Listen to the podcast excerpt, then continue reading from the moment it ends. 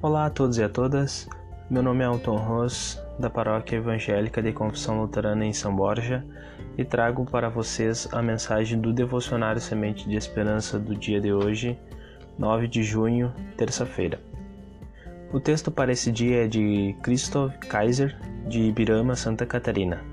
O texto bíblico destinado para o dia de hoje é de 1 Reis, capítulo 11, versículo 9 até o 10 que diz assim: O Senhor, o Deus de Israel, havia aparecido a Salomão duas vezes e lhe havia ordenado que não adorasse deuses estrangeiros. Mesmo assim, Salomão não obedeceu ao Senhor, mas afastou-se dele. Por isso, o Senhor ficou muito irado com Salomão. Seguindo a leitura do texto, nem tudo que reluz é ouro, diz um ditado popular. Talvez um ditado mais atual poderia ser: nem todos que usam caneta Bic olham para o povo. O Antigo Testamento apresenta detalhes das intrigas palacianas. A luta pelo poder, o desejo individual de possar-se do trono real. Guerra, violência, corrupção, mortes.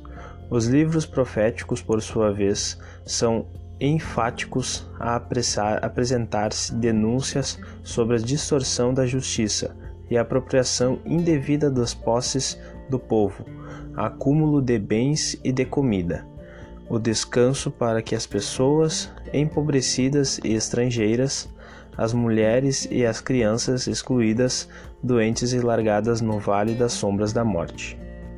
A sina da Igreja de Jesus Cristo ancorada no Evangelho de Jesus Cristo, bem como na forma das Sagradas Escrituras, é a de confessar sua fé no Senhor da una, santa, universal e apostólica Igreja. Assim, palavra e ação deveriam ser constantes. À luz da boa notícia, descobrir as intrigas palacianas e os projetos de remendos que retiram do povo o direito à dignidade, à cidadania, à vida à luz da boa notícia, descobrir o empoderamento da pessoa que é marginalizada.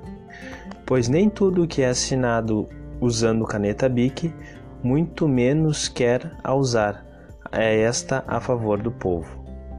Muito obrigado a todos e tenhamos um ótimo dia com a graça de Deus.